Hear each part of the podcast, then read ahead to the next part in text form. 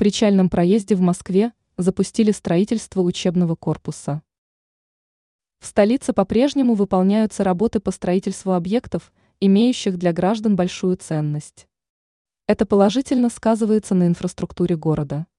По информации ТАСС, пресс-служба Депстроя со ссылкой на руководителя Московского департамента строительства Рафика Загруддинова сообщила о начале строительства школы.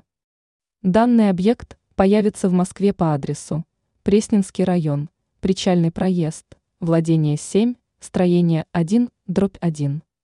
Он будет рассчитан на 400 детей. Отмечается, что здание включит в себя три этажа. Из-за формы участка дом будет иметь Г-образную конфигурацию. Известно также, что в настоящее время специалисты выполняют земляные работы, занимаются строительством монолитных конструкций здания. По данным пресс-службы, в будущей школе появятся кабинеты для учебы, лаборатория, кабинет программирования. Там добавили, что здание включит в себя также зону для принятия пищи, гардеробы, медицинский кабинет, зал для занятия спортом, библиотеку и полигон.